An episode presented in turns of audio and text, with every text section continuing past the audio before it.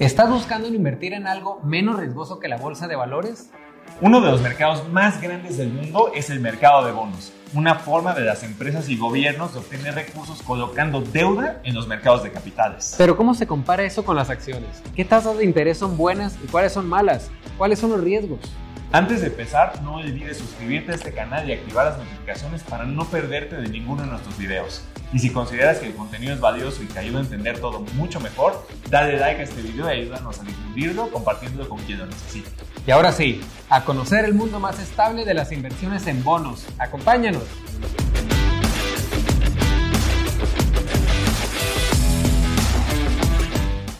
En los mercados financieros existen principalmente dos maneras en las cuales tú puedes invertir. O te haces socio o prestas tu dinero. Ya vimos en un video previo cómo hacerte socio de una empresa, que es lo que te permite el comprar acciones. Puedes ir a ese video usando el link que te dejamos en la descripción. Ahora exploremos cómo es que tú puedes invertir prestando tu dinero. Y eso en los mercados financieros lo puedes hacer invirtiendo en bonos. Un bono es una forma de prestarle dinero a una institución, ya sea una empresa o un gobierno, y a cambio de ese préstamo, de esa inversión, se obtiene un beneficio que es una tasa de interés. La tasa de interés es el costo del dinero para quien lo pide prestado y normalmente se expresa como un porcentaje del dinero que se presta. Si tú prestas o inviertes en un bono mil dólares a una tasa del 10% anual, recibirás un rendimiento en la forma de intereses equivalente a 100 dólares anuales. ¿Y cómo sé si la tasa de interés que me ofrecen es atractiva? ¿Qué es alta y qué es baja? Las tasas de interés se pueden descomponer en diferentes factores que te compensan de los riesgos al invertir. Al final del día, entre más riesgoso sea un préstamo, más alta deberá ser la tasa de interés. Analicemos esto detenidamente. El primer y más importante riesgo es que no te regresen tu dinero y se le conoce como riesgo de crédito. Hay empresas y gobiernos más confiables que otros, ¿cierto? Entre más dudas hay sobre la capacidad de regresarte lo tuyo al final del plazo, entre menos confianza le tengas a quien te pide prestado, hay más riesgo de crédito y debes pedir una mayor tasa para cubrirte. El segundo riesgo es la inflación. Si tú prestas dinero en un país donde la inflación es más alta, debes recibir una mayor tasa de interés también. Ya platicamos sobre la inflación en el video sobre inversión. Te dejamos ese link en la descripción de este video. Lo más importante es recordar que donde hay más inflación, el dinero pierde más rápidamente su valor. Es por eso que tienes que cubrirte con una mayor tasa de interés. El tercer riesgo es el plazo. Es mucho más riesgoso prestar tu dinero por 10 años que prestarlo por solamente un mes. Es más difícil saber qué va a pasar mientras más largo sea el plazo y tú siempre debes buscar la mayor certeza posible de que te devuelvan tu dinero. Es por esto que te tienes que cubrir con una mayor tasa de interés entre más largo sea el plazo del préstamo. Otro riesgo es la liquidez, que simplemente es no tener acceso a tu dinero justo porque lo tienes prestado. No tienes acceso a él y eso significa que no tienes liquidez. Eso nos lleva directamente al costo de oportunidad que tienes al prestar tu dinero no solamente lo podrías querer usar por una emergencia, sino que también podría parecer una oportunidad de inversión interesante en la que no podrías participar si tienes tu dinero prestado. No necesitas ser un banco para poderle prestar dinero a una institución. Los mercados financieros te dan acceso a comprar deuda en la forma de bonos, que son deuda emitida por empresas y gobiernos en los mercados de capitales. Cuando una empresa busca financiarse, los inversionistas le prestan su dinero a cambio de un bono, que representa una obligación a devolver el dinero prestado más un interés al dueño del bono. Estos bonos se compran y se venden en los mercados financieros igual que una acción. Se intercambian constantemente entre inversionistas en lo que se le conoce como mercado de deuda. Veamos el ejemplo de dos bonos que puedas comprar a mediados de 2021, uno de Apple y otro de Ford. Actualmente puedes comprar un bono de Apple que vence en 5 años a una tasa de interés de 1% anual. Esto significa que puedes prestarle tu dinero a Apple durante 5 años y te pagarán 1% en forma de intereses cada año. Por cada 100 dólares invertidos, te paga un dólar al año. Por otro lado, Ford tiene un bono que igualmente vence en 5 años, el cual te paga un interés de 3.4% de forma anual. Por cada 100 te paga 3.4 dólares anuales. ¿Por qué la diferencia? Antes de responder esa pregunta, conozcamos al emisor de bonos más importante del mundo, el gobierno de Estados Unidos. Los bonos que emite también son conocidos como bonos del tesoro. Actualmente puedes prestar tu dinero al gobierno de Estados Unidos comprando un bono del tesoro. Y eso lo puedes hacer a una tasa de interés de 0.7% igualmente a 5 años. Por cada 100 invertidos, te pagas 70 centavos anuales. Comparemos con un bono latinoamericano. Los bonos gubernamentales mexicanos de momento pagan una tasa de interés de 6.45% en pesos al mismo plazo de 5 años. Te preguntarás por qué varían tanto el interés que te ofrece Apple contra el de Ford y el del gobierno de Estados Unidos contra el gobierno de México. ¿Me conviene simplemente prestarle al que me ofrezca una mayor tasa de interés? Y la respuesta a eso es definitivamente no. La decisión no es tan simple como eso. Recuerda que la tasa es más alta si el bono tiene mayor riesgo. Esa es una relación clásica en inversiones.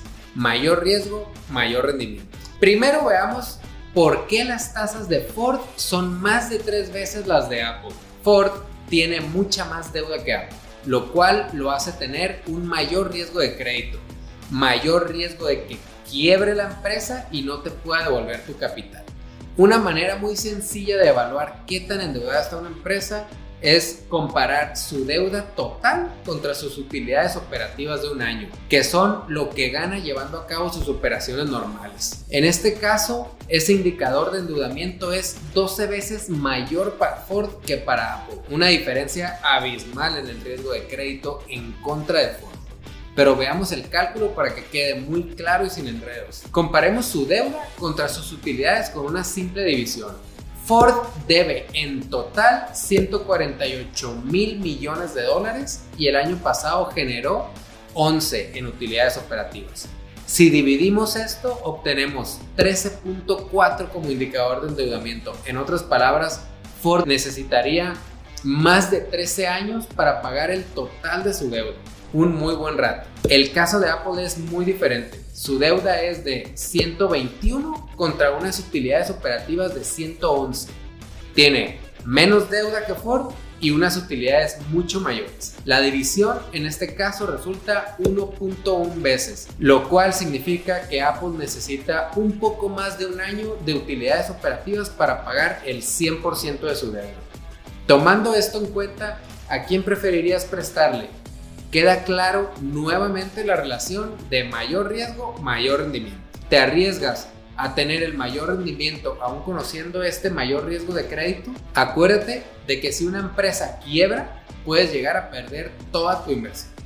En este caso, el plazo es el mismo, la liquidez es muy similar y el riesgo de inflación es igual para ambos porque los dos bonos están denominados en dólares.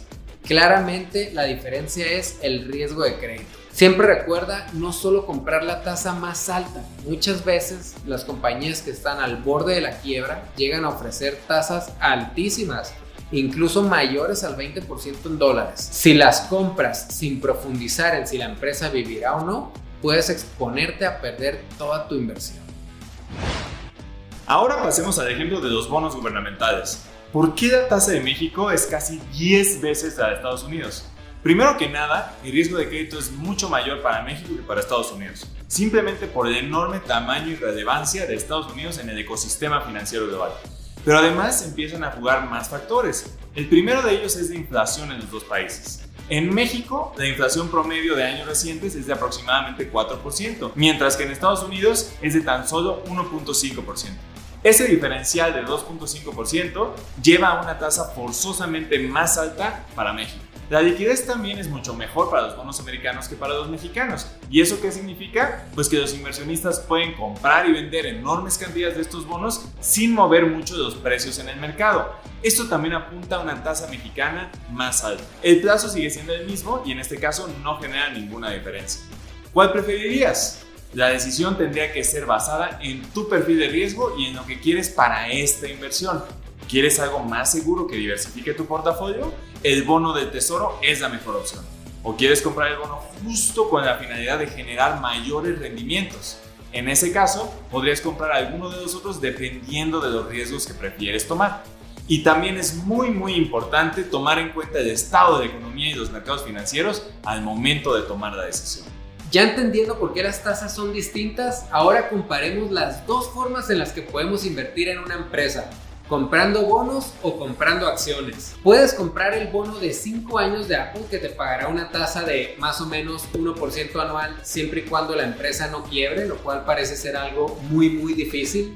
O puedes comprar su acción, que sí, ha subido aproximadamente 500% en los últimos 5 años, pero nada nos garantiza que lo vuelva a hacer en los próximos 5. También podría llegar a caer. Comprar un bono es la opción menos riesgosa dado que la empresa está obligada a pagarte intereses de una forma recurrente, mientras que al invertir en acciones no hay nada garantizado, pero el rendimiento es potencialmente infinito, no hay límite. Por otro lado, el rendimiento de los bonos está definido. ¿Qué quieres tú? ¿Mayor seguridad o mayor rendimiento? Bonos o acciones. Y hablando de seguridad, los instrumentos de inversión reconocidos como los más seguros del mundo son los bonos de corto plazo emitidos por el gobierno de Estados Unidos. Incluso los libros de texto lo mencionan como la tasa libre de riesgo. Y como sabemos que entre menor riesgo, menor rendimiento, estos bonos ofrecen solo 0.25% de rendimiento anual. Ahora, ¿qué pasa con los bonos de 30 años de Estados Unidos? ¿No son también libres de riesgo? Podríamos decir que virtualmente son libres, pero de riesgo de crédito. Sí están sujetos a un riesgo específico de los bonos, el riesgo de tasa de interés. Si tú compras un bono de 30 años y no lo vendes hasta que te devuelvan tu dinero, o sea, lo mantienes los 30 años, tu rendimiento anual va a ser la tasa de interés a la cual tú compraste el bono. Pero en el Inter el precio se mueve mucho. De hecho, entre más plazo tenga el bono, su precio es más volátil, más cambiante. Algunas veces cambia tanto como el de algunas acciones. Entendamos cómo se mueven los precios de los bonos. El precio de un bono se mueve de una forma contraria a cómo se mueve su tasa. Por ejemplo, si tú compraste un bono a una tasa de 10% y luego el mismo bono se intercambia en los mercados a tasa de 5%, el precio del bono sube porque tú tienes garantizado el pago de una tasa mayor a la que se ofrece hoy en el mercado. Tu bono es más codiciado, por así decirlo, haciendo que su precio suba. Por el contrario, si la tasa subiera de 10% a 15%, el precio de tu bono cae porque un inversionista hoy tiene la alternativa de comprar tu mismo bono a una tasa mucho más alta. Veamos qué pasó en 2020 durante la crisis provocada por el coronavirus para entender estos movimientos de las tasas y los bonos. Si se siente un poco como un trabalenguas, entiendo perfecto, pero en realidad es muy sencillo y viendo de ejemplos se puede entender. En 2020, conforme la crisis fue impactando los mercados, las tasas de los bonos del Tesoro de 30 años, que otra vez no tienen riesgo de crédito, cayeron a niveles históricamente bajos porque los inversionistas buscaban opciones seguras en esos momentos en los que nadie sabía nada y todo era muy muy incierto. Esto provocó una alza en el precio de los bonos de más del 20%, porque recuerda, si cae la tasa de los bonos, su precio sube. Luego, Conforme se fue dando la recuperación económica y iba bajando también la incertidumbre, los activos de bajo riesgo pues se hicieron menos y menos atractivos, causando una caída en el precio de estos bonos de más del 16% mientras subían las tasas de interés. Entonces, subieron 20% el primer semestre de 2020 y cayeron 16% entre septiembre de 2020 y marzo de 2021. Esos movimientos son similares a los que vemos en algunas acciones. ¿Sabías que los precios de los bonos pueden llegar a cambiar en semejante magnitud? Esto deja claro la necesidad de también diversificar con bonos de diferentes plazos que tengan menor sensibilidad a los cambios en las tasas de interés. Simplemente hay que balancear el riesgo con bonos de corto plazo que son mucho menos volátiles. Pero recuerda, si tú compras un bono y nunca lo vendes, no importa si el precio varía mucho a lo largo del camino, cuando venza, habrás recibido la tasa de interés a la que lo compraste más tu dinero de vuelta. Actualmente está pasando algo que en teoría no debería suceder nunca. ¿Qué opinarías de comprar un bono que te pague una tasa negativa? Que te quite dinero en lugar de darte. Una inversión que te garantiza perder. Sí, que tú inviertas mil dólares y te regresen 998. Pues eso está pasando actualmente con más de 16 millones de millones de dólares invertidos. Eso es 16 con 3 6, 9, 12 ceros a la derecha de deuda principalmente europea y japonesa que se transacciona a tasas negativas a mediados del 2021. Todo esto porque muchos inversionistas terminan prefiriendo la seguridad sobre el rendimiento ante opciones muy poco atractivas en sus lugares de origen.